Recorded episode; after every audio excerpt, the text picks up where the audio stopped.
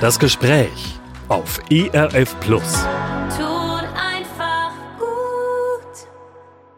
Schön, dass Sie eingeschaltet haben. Am Mikrofon ist Simone Nickel. Mein Gast ist heute Dr. Roland Hartmeier aus der Schweiz. Er ist ein Machertyp, leidenschaftlicher Theologe, Dozent und Pastor. Aber dann erlebt er 2010 einen physischen und psychischen Zusammenbruch, einen Burnout. Die Therapien und Behandlungen bringen nicht den erhofften Erfolg. Schwindel, Erschöpfung, Sehstörungen und Tinnitus begleiten ihn bis heute. Was Roland Hartmeier als chronisch kranker Mensch erlebt hat, welche Perspektive ihm hilft, mit engen Grenzen zu leben und wie er es trotz allem noch schafft, Bücher zu schreiben, darüber sprechen wir in dieser Sendung. Hallo und herzlich willkommen, Roland. Hallo Simone. Vor vielen Jahren haben wir uns in der Schweiz kennengelernt. Als ganz dynamischen, humorvollen, topfitten Menschen habe ich dich erlebt. Und nun war ich ganz erstaunt zu erfahren, dass das heute ganz anders ist. Wie fing das an? Wann ging es mit deiner Gesundheit abwärts? Das fing im Jahr 2000 an. Ich bin an der Arbeit in meinem Büro ich bin damals Pastor und ich arbeite am Computer und auf einmal merke ich so wie ein Stromstoß in meinem Kopf. Es wird mir übel, ich muss mich hinlegen und denke, das kommt am Nachmittag wieder gut. Ähm, ich kann dann meine Arbeit auch fortsetzen, aber das war so, so eine Schwindelattacke äh, habe ich erstmals erlebt und das äh, bin ich dann nicht mehr losgeworden. Die sind dann immer häufiger geworden und meine Gesundheit hat sich rapide verschlechtert. Schwindel, Erschöpfung, Sehstörungen, das ist, das hat damals so angefangen. Das ist so meine Realität seither. Mhm. 2010 kam dann der Zusammenbruch. Beschreib mal diesen Tag. Was ist damals passiert? Ich habe an diesem Tag, es war ein Sonntag, habe ich einen Spaziergang gemacht. Ich war sehr erschöpft und habe auch in dieser Zeit gemerkt, ich, ich kann meine Arbeit als Pastor nicht mehr machen, weil ich zu müde bin, äh, zu viel Schwindel habe. Äh, komm von diesem Spaziergang nach Hause, mach die Tür zu, fang an zu weinen, schmeiß mich aufs Sofa im, im, ja, und ich kann gar nichts mehr machen. Ich kann nicht mal mehr aufstehen. Wir haben die Ältesten unserer Gemeinde gerufen, die haben für mich gebetet. Das war so ein richtiger Zusammenbruch. Das ist wie, wie wenn dir der Stecker gezogen wird. Mhm. Ich glaube, du warst damals 45 Jahre alt, ne? Ja. Mhm. Du musstest dann auch in die Klinik. Du warst ein engagierter Pastor, einer, der anderen geholfen hat und nun brauchtest du Selbsthilfe. Wie war das für dich? Oh, das, das ist ganz schwierig. Also ich hatte keine Mühe, Hilfe anzunehmen, aber schwierig war, dass ich mir eigentlich gewohnt war, in der helfenden Rolle zu sein. Äh, ich war mir gewohnt, gebraucht zu werden. Das ist auch was Schönes, was Richtiges. Und dann bin ich in der Klinik, der erste von drei Klinikaufenthalten, und merke, ich bin krank, keine Telefonanrufe mehr, keine E-Mails, keine Du wirst hier gebraucht. Das ist schon, ein, schon eine ganz neue Erfahrung. Schließlich wurde dann die Diagnose Burnout gestellt. Wie denkst du heute drüber? Was hat zu diesem Zusammenbruch geführt? Es sind verschiedene Ursachen, die dazu geführt haben. Einerseits hatte ich mal eine Schädelfraktur als Jugendlicher. Wahrscheinlich ist das mitunter jetzt eine Spätfolge davon, weil mein, das eine Gleichgewichtsorgan von mir nicht richtig arbeitet mal besser, mal schlechter, das gibt dann Probleme. Und ich habe auch so als typischer Burnout-Patient schlicht zu viel gearbeitet. Zu lange, zu viel, auf zu vielen Hochzeiten aufs Mal getanzt, ähm, Unterricht gegeben, Dissertation geschrieben, als Pastor tätig. Äh, es war schlicht too much. Mhm. Du hast schon gesagt, du warst mehrmals in der Klinik. Die Therapien und Behandlungen haben die gar nicht geholfen oder doch so ein bisschen? Äh, doch, die haben mir schon geholfen. Äh, das erste Mal, als ich in der Klinik war, ging es vor allem darum, dass ich anerkenne, dass ich ein gesundheitliches Problem habe. Wenn man so hoch engagiert ist, dann will man das ja eigentlich gar nicht wahrhaben. Man stößt das so von sich und denkt, in ein paar Wochen bin ich wieder auf dem Damm. Und wenn es dann nicht geschieht, ähm, dann wird es richtig schwierig. Dieser Klinikaufenthalt hat mir geholfen zu erkennen, ich habe wirklich ein Problem, ich muss was an meinem Leben ändern. Es hat meine Symptome noch nicht gelindert, aber es hat mir geholfen, die richtige Lebenseinstellung zu finden. Was hast du herausgefunden, was du ändern müsstest oder solltest? eigentlich mal grundsätzlich weniger arbeiten, äh, ist aber schwierig. Ähm, ich musste erst mal erkennen, dass ich ein hohes Lebenstempo drauf habe und dass ich schlicht zu viel mache. Und ich hatte dann so ein Schlüsselerlebnis. Ich schreibe ja gern. Ich habe das schon eigentlich so seit ich 20 bin, schreibe ich gerne. Und das gehört aber eigentlich bis zu diesem Zeitpunkt nicht in meinen Tagesablauf. Ich habe das mit dem Schreiben immer gemacht, wenn ich mal Zeit habe, in den Ferien, zwischen Weihnachten und Neujahr oder wenn mal, wenn mal eine ruhige Stunde ist, da habe ich geschrieben, sehr leidenschaftlich. Und da hatte ich so ein Erlebnis in einem Gespräch da in der Klinik mit der Psychologin, die hat so einen Kreis aufs Flipchart gezeichnet und gesagt, Herr Hartmeier, was machen Sie denn nun so? Und ich sage, ich bin Pastor, ich habe diese und diese Aufgaben, ich habe auch noch äh, theologischer Unterricht, den ich gebe. Und dann war dann dieser Kreis voll und dann sagt sie, und wo kommt das Schreiben hin? Und dann sage ich, hm, wenn ich das so sehe, hat eigentlich keinen Platz. Und dann hat sie für das Schreiben dann außerhalb dieses Kreises so eine Blase hingezeichnet, ja. Als ich dann so diese Blase sah, die diesen Kreis wie unnatürlich vergrößert, habe ich gemerkt, das geht nicht mehr so. Und sie hatten den Satz gesagt, dieses, diese Blase, dieses Schreiben muss in den Kreis, sonst werden sie nicht gesund. Das hat mir sehr geholfen. Du hast dann auch angefangen zu schreiben. Aus deinen Erfahrungen mit Burnout ist dann ein Buch geworden mit einem ganz interessanten Titel. Nach wie viel Burn ist man out? Das, ähm, das, das war der Titel. Ja, das habe ich angefangen in der Klinik zu schreiben, weil ich merke, irgendwie, ich muss das verarbeiten. Und weil ich starken Schwindel hatte, ich konnte zu diesem Zeitpunkt nicht mal eine Zeitungsartikel lesen, habe ich mich bei meinem Laptop hingesetzt, habe aus dem Fenster geschaut, da in die schöne Schweizer Appenzeller Landschaft und habe einfach reingetippt, was mir in den Sinn gekommen ist. Und so sind 200 Seiten entstanden. Äh, meine Frau und eine gute Freundin haben mir später dann die vielen Tippfelder korrigiert und so konnte ich einfach so meine Empfindungen in diesen, in den Text hineinfließen lassen. Das, äh, das hat mir sehr geholfen zu verarbeiten. Mhm. Du hast nun schon erwähnt, also es ging dir nach wie vor auch körperlich schlecht, wenn man sich vorstellt, so, so Schwindelattacken zu haben. Und wenn man das ständig hat, dann kann man ja kaum gerade auslaufen. Oder wie ist das? Ich habe Gott sei Dank kein Problem mit dem Gleichgewicht.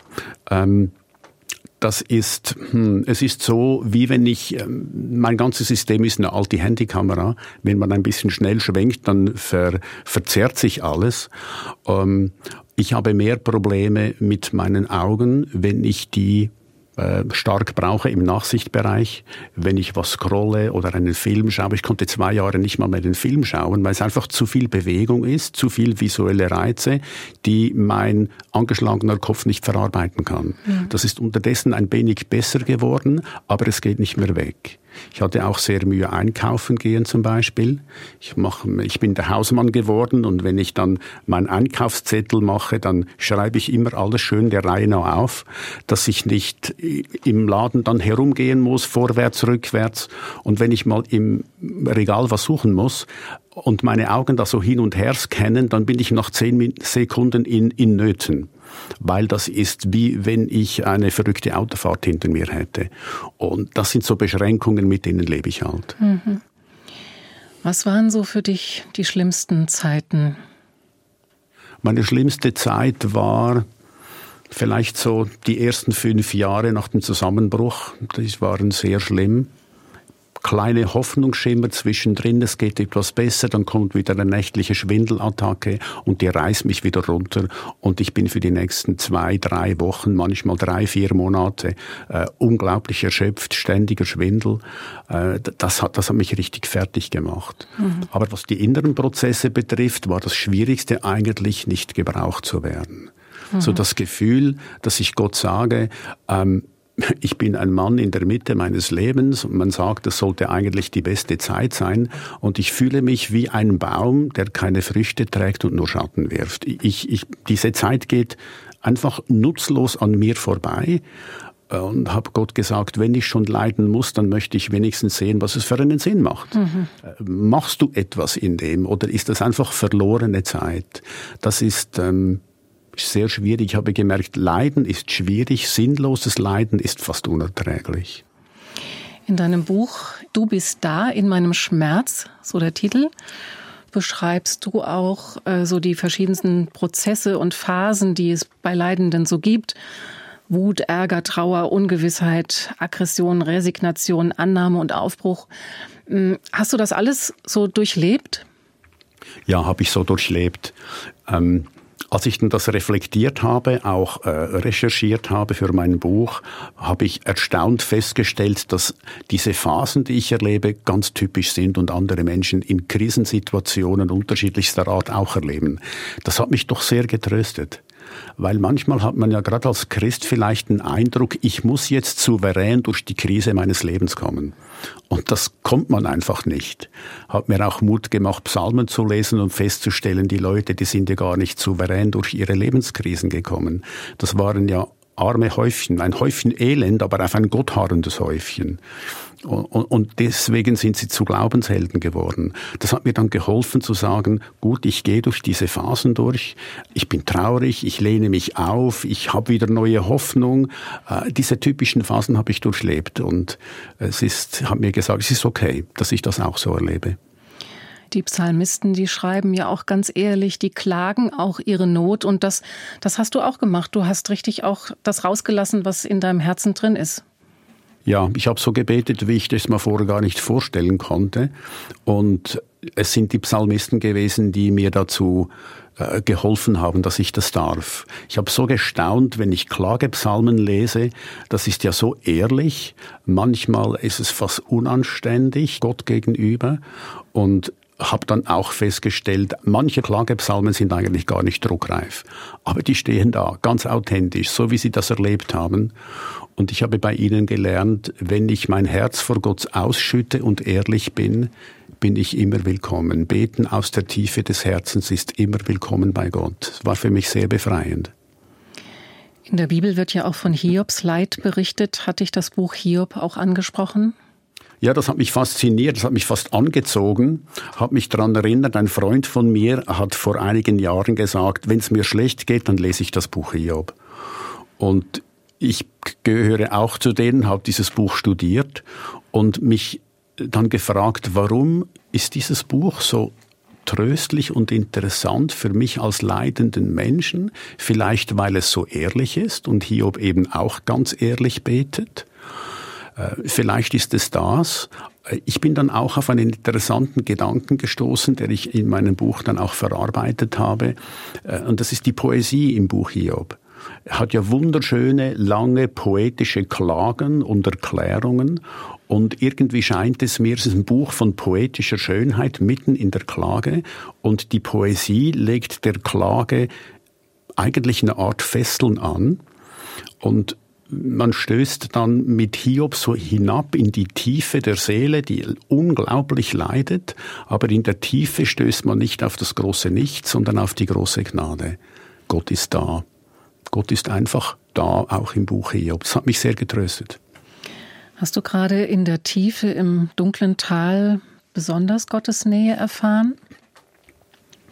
Schwierige Frage, weil im Moment, wenn man drin ist, so habe ich es erfahren, erfahre ich diese Nähe eigentlich nicht. Es war so, dass ich festgestellt habe, ich klage, ich mache auch Anklagen gegenüber Gott und stelle fest, offenbar ist mein Glaube noch lebendig. Er ist im Moment gerade in meinen Klagen lebendig, denn wenn ich nicht mehr an Gott glauben würde, dann würde ich nicht mal mit ihm reden, dann würde ich ja Gott hinter mir lassen.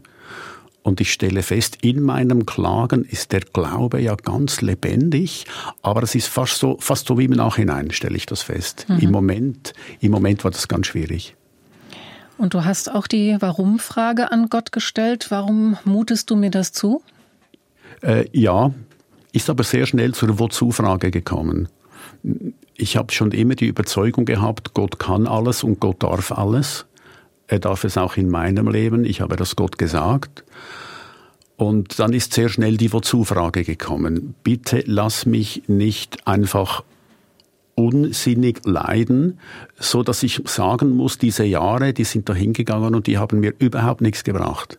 das, dies, dies, dieser Gedanke war für mich am schwierigsten. Mhm. Und erst als ich dann mit der Zeit entdeckte, dass jetzt was, auch was Neues, Gutes aus diesen Scherben wird, das hat mich dann entlastet und dann ist es einfacher geworden, obwohl das Leiden ja nicht weg ist. Also deine Leiterfahrung hat auf jeden Fall nicht deinen Glauben so erschüttert, dass du gesagt hast, nee, da will ich nichts mehr jetzt mit Gott zu tun haben. Hatte Gott sei Dank nicht. Ich bin aber so tief unten gewesen, dass ich äh, existenziell nachvollziehen konnte, dass es Leute gibt, denen das so geht. Mhm. Das, das, das konnte ich verstehen, konnte ich absolut verstehen. Und ich bin einfach dankbar gewesen, hat zu Dankbarkeit geführt, dass ich glauben kann. Ich habe existenziell dann erfahren, Glaube ist wirklich, ist wirklich ein Geschenk. Mhm. Du hast es schon erwähnt, du warst leidenschaftlich gerne Pastor, aber das ging nun nicht mehr. Wie ist dir klar geworden, dass du deinen Beruf als Pastor loslassen musst? ist mir einerseits klar geworden, weil es ganz einfach nicht mehr ging, trotz Gebeten, trotz vielen Fragen, trotz vielen Versuchen immer wieder. Und ich hatte in den Pastorendienst eine sehr klare Berufung und konnte mir daher nicht vorstellen, einfach so ähm, aus diesem Beruf auszuschleichen, weil es nicht mehr geht. Und ich bin dann in die Berge gefahren, das war 2010, bin ich mehr ganz sicher. Ich bin in die Berge gefahren und habe Gott gesagt, ich, ich werde jetzt mit dir ringen, wie Mose mit dir gerungen hat, wie die Leute in den Klagepsalmen mit dir gerungen haben. Und ich brauche eine Antwort, kann ich noch Pastor sein oder nicht? Und da habe ich auf einer Alp auf 2000 Meter Höhe eine ganz interessante Erfahrung gemacht, die mir dann geholfen hat, äh, meine Berufung für diesen Ort, für diesen Moment, wo ich war, loszulassen. Ich hatte zuerst drei Tage, wo ich einfach mein ganzes Elend vor Gott ausgeleert habe und in mein Tagebuch geschrieben habe und nach drei Tagen ehrlichen Ringens mit Gott war ich völlig leer. Und am vierten Tag habe ich gesagt, Gott, ich habe dir gar nichts mehr zu sagen. Ich bin jetzt einfach mal leer und still. Und da bin ich auf diese Wanderung gegangen. Ich gehe da zwei Stunden den Berg hoch, bin unglaublich müde und dann komme ich auf eine wunderschöne Alp. Ich bin völlig allein. War so ein Tag im, im Herbst, wunderbar. Und sage Gott, als ich meine Brote auspacke, um was zu essen, ich muss jetzt einfach eine Antwort haben. Und das passiert nichts. Und dann nehme ich meine Wanderkarte und studiere, wo ich hingehen will und sehe, ich muss noch eine halbe Stunde hoch, dann bin ich auf einem Pass und dann kann ich in einer wunderschönen Rundwanderung etwa fünf Stunden zurück ähm, zu meinem Aufenthaltort, wo ich übernachtet habe. Und dann merke ich, ähm, diese fünf Stunden, die, die, die, die schaffe ich gar nicht. Ich gehe besser die zwei Stunden wohl zurück. Und dann entbrennt so ein Kampf in mir über etwas, das eigentlich gar nicht so wichtig ist. Soll ich den Pass machen oder nicht? Soll ich, ich möchte doch den Pass machen, aber es geht nicht. Und in diesem Überlegen kommt plötzlich wie ein Gedanke, war mir völlig klar in einer Sekunde, das ist Sinnbild für dein Leben. Du gehst immer über deine Grenzen hinaus, Du kannst heute den Pass nicht machen und du musst auch in deiner Arbeit als Pastor deine Grenzen akzeptieren und kannst nicht mehr Pastor sein. Ich muss zurück, die zwei Stunden, nicht die fünf Stunden machen und genauso muss ich aufhören, mich mit meiner Arbeit zu überfordern und du musst einen Job abgeben. Und das war eins, zwei Sekunden. Plötzlich, es hat sich einfach als Tatsache eingestellt und ich bin dann nach Hause gegangen, den Weg zurück habe so Abschied genommen von meinen doch 15 Jahren als Pastor. Ich habe auch geweint. Ich war völlig erschöpft, habe daheim meinen besten Freund aus dem Ältestenrat angerufen und gesagt, Gott hat zu mir gesprochen, ich trete zurück. Und ich hätte mir das früher nie vorstellen können, aber ich habe bis heute nicht einen Moment daran gezweifelt, dass das Gottes Antwort war. Mhm. Deine Frau Elisabeth und du, ihr habt dann einen Rollentausch gemacht. Sie verdient die Brötchen, du bist der Hausmann. Ist denn das nicht doch irgendwie so ein bisschen schwer gefallen? Erstaunlicherweise nicht. Ähm, nein, das ist mir nicht schwer gefallen. Es hat mir geholfen, nicht nur zu Hause zu sitzen und nichts zu machen, weil Hausarbeit, das konnte ich dann in kleinen Schritten anfangen.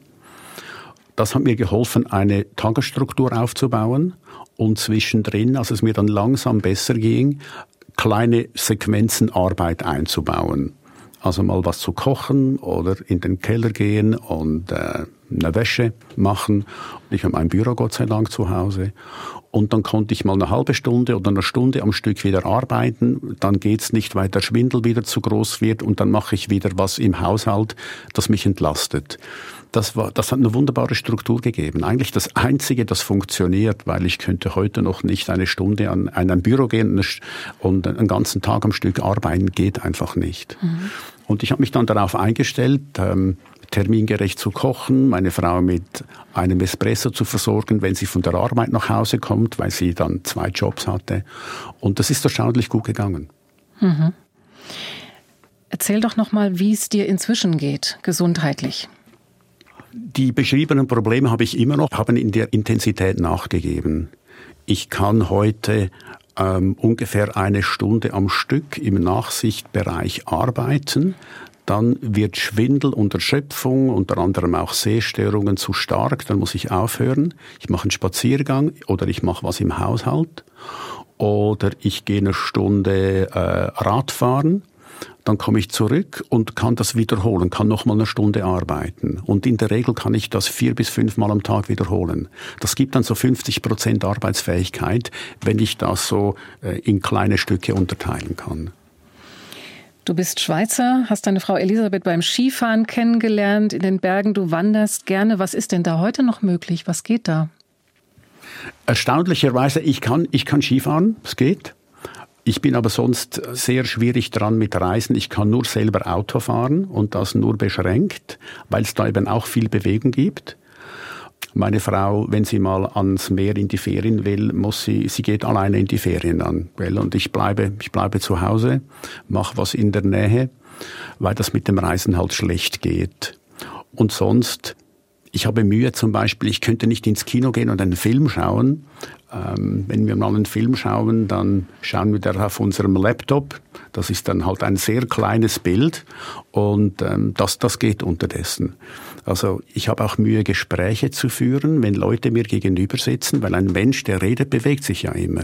Du mhm. schaust ihm in die Augen, ja, da, da, da, ist, da, ist, da ist Bewegung da und das ermüdet mich. Nach einer halben Stunde bin ich dann in der Regel schon fast fix und fertig. Wenn es mal gut geht, geht's eine Stunde.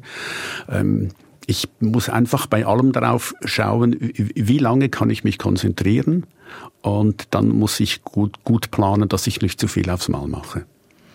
So ist es eigentlich ganz gut, dass wir uns nicht sehen, sondern nur hören. Wir sind verbunden über den IAF Schweiz und du wirst nicht abgelenkt von mir, von meinen Bewegungen, von dem, was ich erzähle. Das, das ist genauso. Hören geht viel besser. Also ich kann auch problemlos länger telefonieren. Äh, alles, was die Augen beansprucht, ist ein Problem und darum geht das jetzt sehr gut hier. Hast du eigentlich die Hoffnung oder sagen die Ärzte, dass sich da noch was verbessern könnte? Ich habe keine genaue Diagnose und ich habe auch keine Hoffnungen bekommen, dass da mal, dass sich wirklich was bessert. Ich habe vor ein paar Jahren nach vielen Aufenthalten auch ähm, an Spezialisten und so hat man dann sagen müssen, also wenn nicht ein Wunder passiert, werde ich für den Rest meines Lebens damit leben müssen. Ich bin unterdessen eigentlich auch ganz zufrieden damit, weil ich wieder so ein ein Leben aufbauen konnte, das mit Einschränkungen machbar ist. Es ist mehr manchmal die Angst, äh, Angst ist zu viel gesagt, so ein, ein, dumpfes Gefühl im Hintergrund, ich könnte wieder äh, vermehrt so Schwindelattacken erleiden, die mich dann völlig ins Loch runterreißen. Ähm, das ist mir jetzt seit ein paar Jahren nicht mehr passiert. Ich habe Schwindelattacken, sie sind aber nicht mehr so häufig und sie sind nicht mehr so stark wie früher.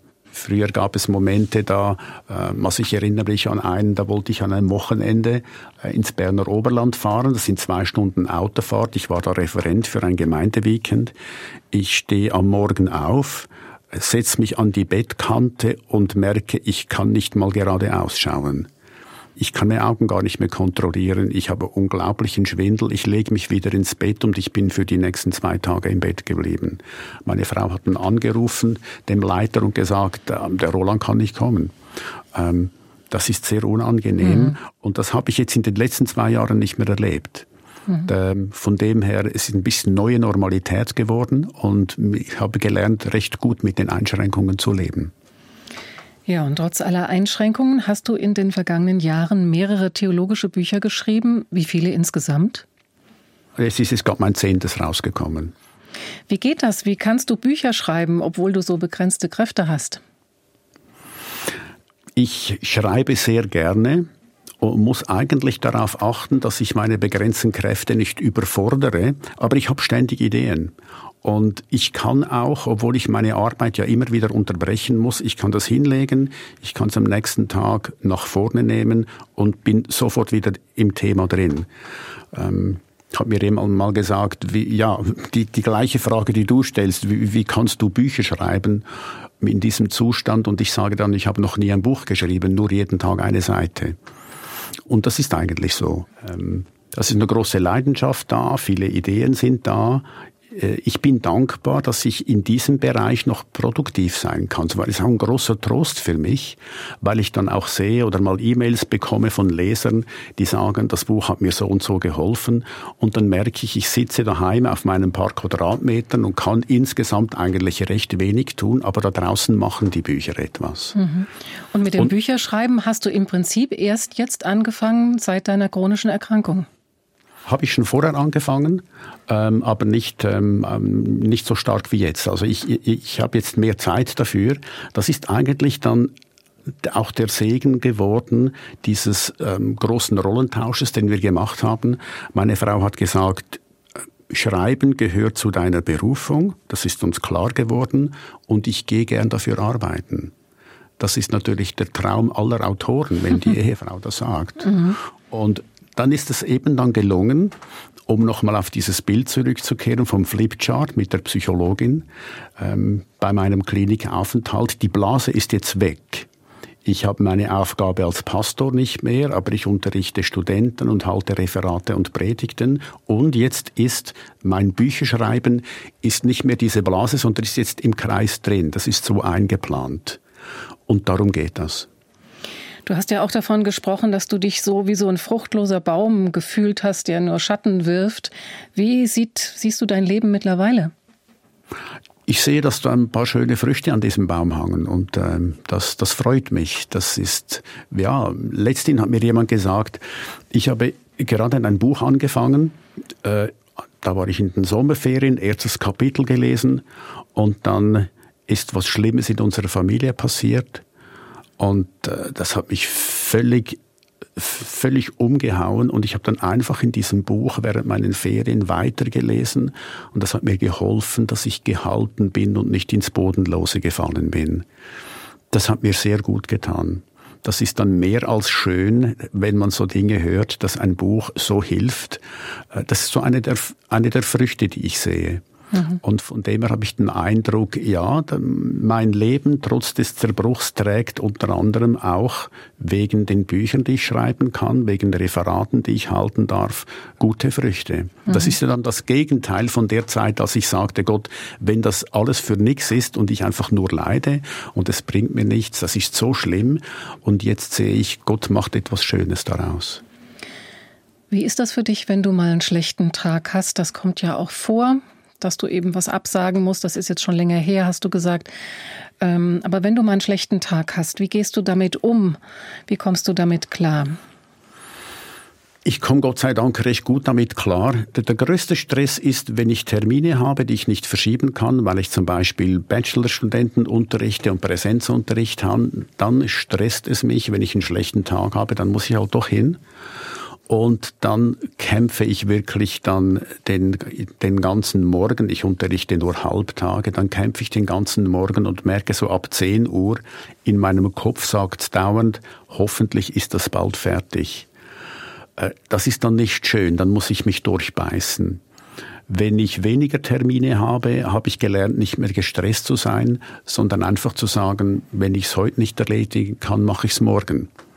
Ich habe auch gelernt, dass ich meine Agenda dann ähm, relativ ähm, locker gestalte. Ich habe einfach nicht zu, äh, nicht zu viele Termine, so dass eigentlich immer freie Zeit bleibt, um einfach mal nichts zu tun oder einen Spaziergang zu machen. Und darum, wenn ich dann einen schlechten Tag habe, dann ähm, ich kann mir das erlauben. Mhm. Ja. Wenn man auf deiner Website dein Foto anschaut, dann würde man nicht meinen, dass du chronisch krank bist. Ging es dir an diesem Tag gut, als das Foto aufgenommen wurde, oder ist es generell so, dass man dir die Krankheit gar nicht so ansieht? Na, man sieht es mir nicht an. Die Leute sagen, du siehst wirklich gut aus. Und ich sage dann manchmal lächelnd, ja, es ist ein Alfa Romeo, sieht gut aus, aber immer was kaputt. und äh, ja, so, so komme ich mir vor. Und ähm, äh, ich finde es noch schön, wenn die Leute sagen, ja, du siehst gut aus. Ähm, immerhin das. Aber äh, ja, es ist schon so, man sieht es mir nicht an. Meine Frau merkt ich, Das wollte Frau ich gerade sagen. Deine Frau Elisabeth ja. wird es wahrscheinlich merken. Die mhm. merkt das, genau. Die sagt schon manchmal beim Frühstück, geht dir heute nicht gut. Meine Bewegungen sind irgendwie langsamer. Äh, ich, ich kann mich nicht, ich kann den Kopf nicht gut bewegen. Äh, ja, die merkt das. Die merkt das sofort. Mhm. Und das tut eigentlich auch gut. Mhm. Roland, wie schaust du nach vorne? Was wünschst du dir? Was würdest du gerne anpacken? Äh, ich bin jetzt an meinen Büchern 11, 12 und 13 in einem, äh, also im, im Versuchsstadium, so Manuskripte, die ich am Schreiben bin. Und ähm, ich hoffe, dass ich einen Verleger finde dafür und ähm, dass das irgendwie weitergeht, weil ich so viele Ideen habe. Ich habe Gott schon gesagt, ich habe Ideen zum Schreiben für zwei Leben. Mein Leben ist eh schon zu kurz. Und ähm, dass das so kreativ ist und sprudelt, ist einfach eine ganz schöne Erfahrung für mich. Mhm. Und irgendwie fühle ich mich auch wie befreit, dass ich das jetzt zu einem Teil meiner Berufung machen konnte. Ich empfinde das als Privileg. Und in dem Sinn, ich schaue, ich schaue mit viel Zuversicht nach vorne. Auch natürlich, das ist ähm, ein ganz wichtiges Thema in der ganzen Sache. Ich habe seit 38 Jahren eine gute Ehe. Es geht uns wirklich gut. Und einer meiner Sätze, den ich am häufigsten gebrauche, ist, mit einer guten Ehefrau hältst du fast alles aus im Leben. Und das ist das, was ich erlebe. Mhm. Und von dem her, ich schaue zuversichtlich auf unser weiteres gemeinsames Leben. Lass uns gegen Ende des Gesprächs noch auf dein aktuelles Buch zu sprechen kommen. Du bist da in meinem Schmerz, so der Titel. Du hast dich intensiv mit dem Thema Leid beschäftigt. Du gehst den Fragen nach, Warum gibt es so viel Schmerz auf der Welt? Was geschieht mit uns, wenn wir leiden? Welche Antworten geben die verschiedenen Weltreligionen und Weltanschauungen auf das Leid? Das ist nicht nur ein Sachbuch. Du beschreibst auch immer wieder deine eigenen Erfahrungen mit deiner chronischen Erkrankung. Warum hast du dieses Buch geschrieben? Ich habe schon schon vor einigen Jahren wie den Wunsch gehabt, ich möchte dem Thema mal noch mehr nachdenken, tiefer graben. Ich habe dann auch mal vor zehn Jahren einen Versuch gemacht und da hat nichts gefruchtet. Und dann so vor fünf Jahren hatte ich nochmal den Eindruck, ich könnte, ich könnte mich nochmals dran setzen. Und dann ist das einfach geflossen. All die Kapitel sind eigentlich wie zu mir geflossen und ähm, habe das Buch in relativ kurzer Zeit geschrieben. Einerseits habe ich es für mich selber gemacht, um mich nochmals vertieft mit der Thematik auseinanderzusetzen. Andererseits hatte ich wieder den Eindruck, ich glaube, ich habe auch was zu sagen zu diesem Thema. Ich möchte Menschen ermutigen. Ich möchte helfen, eine Theologie des Leidens zu entwickeln, so dass Menschen, wenn es in der Biografie Brüche gibt, sei das gesundheitlicher Art oder in der Beziehung oder im Job, wo Krisen kommen, dass Menschen Hoffnung haben, dass Menschen die Bibel aufschlagen können und sagen können, schau, das sind Menschen, die haben ähnliche Erfahrungen gemacht wie wir und die, die haben das ausgehalten, die haben Gottes Hilfe erfahren und da hatte ich den Wunsch, da einen Beitrag zu leisten. Unter anderem schreibst du auch darüber, warum gibt es Leid und wie kann es bewältigt werden. Diese Frage wird ja in allen Kulturen und Religionen gestellt. Welche Antworten die Weltreligionen dazu geben, kannst du mal einen kurzen Überblick geben? Ja, ich habe festgestellt, und das war etwas sehr Ermutigendes für mich, dass aus meinem Empfinden äh, die Antwort des christlichen Glaubens zum Thema Leid einzigartig und, und ermutigend ist. Ich habe mich mit dem Atheismus auch befasst und der Atheismus sagt eigentlich, Leid ist eine Störung deines Glücks. Du musst Leid vermeiden, so gut es geht. Leiden ist nie ein gutes Kapitel in deinem Leben, weil es ja über dir niemand gibt, der etwas Sinnvolles daraus machen könnte. Der Himmel über dir ist leer, wenn du Atheist bist. Und in dem Sinn ist Leid immer ein schlechtes Kapitel für einen Atheisten. Das ist für mich als Christen nicht so, weil ich glaube, Gott wirkt in meinem Leid. Darum auch der Untertitel des Buches, wie Gott in unserem Leiden wirkt. Ich habe mich auch mit dem Buddhismus befasst und festgestellt, im Buddhismus wird eigentlich dem Leiden ausgewichen. Leiden ist nichts Gutes im Buddhismus. Ist eigentlich eine Lehre, die helfen will, Leiden zu überwinden, äh, so dass Leid eigentlich gar nicht sinnvoll sein kann. Und im Hinduismus ist es so, dass mit der Lehre von Karma eigentlich die Überzeugung da ist, ich habe mein Leid verdient, weil ich schlechtes Karma angehäuft habe. Also ich bin selbst schuld, was mein Leid betrifft. Und in der Bibel sehe ich, Leid ist oft nicht eine Strafe für gestern, sondern eine Vorbereitung auf morgen. Da ist Gott irgendwie auf geheimnisvolle Art und Weise im Leiden am Werk und macht etwas mit dem Menschen, macht auch etwas Gutes mit daraus. Ich bin mir bewusst, es gibt Leid, da gibt's, da, da bleibt mir die Spucke weg, da weiß ich gar nicht, was ich sagen soll. Es gibt unsägliches Leid und trotzdem gibt es irgendwie in diesem Leid Hoffnung, weil Gott im Leiden wirkt. Ich finde, das ist die einzigartige Antwort des christlichen Glaubens. Es könnte ja sein, dass jetzt Menschen zuhören, die gerade durchs tiefe Tal des Leids gehen. Was würdest du ihnen mit auf den Weg geben? Was würdest du ihnen raten? Ich würde ihnen raten, sehr ehrlich mit dem Leid umzugehen, äh, es zu benennen, ähm, es mit Freunden zu teilen, wenn man Menschen um sich herum hat, die einem mittragen und einem lieben, das ist so unglaublich wertvoll wenn man Leute hat, denen kann ich anrufen und die, die würden nachts bei mir vor der Tür stehen und mir helfen.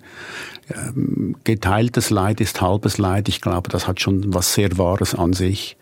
Und Christen würde ich ermutigen, Psalmen zu lesen. Es ist unheimlich tröstlich, Psalmen zu lesen, weil man dann weiß, ich bin nicht allein. Andere haben das auch durchgemacht. Und wenn es die geschafft haben mit Gottes Hilfe, Warum sollte ich es nicht schaffen mit Gottes Hilfe? Dankeschön, Roland, dass du so offen von deiner chronischen Krankheit erzählt hast, jetzt auch von deinem Buch. Ich wünsche dir viele gute Tage, inspirierende Gedanken für weitere Buchprojekte und Gottes Segen. Ich danke dir für dieses Gespräch, Simon. Roland Hartmeier war heute zu Gast bei Das Gespräch. Er ist Buchautor, freischaffender Dozent, Referent und theologischer Berater. Sein aktuelles Buch Du bist da in meinem Schmerz ist im Fontis Verlag erschienen. Einen Link zum Bestellen und einen Link zur Website von Roland Hartmeier finden Sie auf der Seite zu dieser Sendung. Ich hoffe, Sie haben gerne zugehört. Alles Gute für Sie, viel Kraft und Segen von Gott wünsche ich Ihnen. Mein Name ist Simone Nickel. Das war ERF Plus, das Gespräch. Weitere Informationen sowie den Download zu dieser Sendung finden Sie in unserer Audiothek unter erfplus.de. ERF Plus.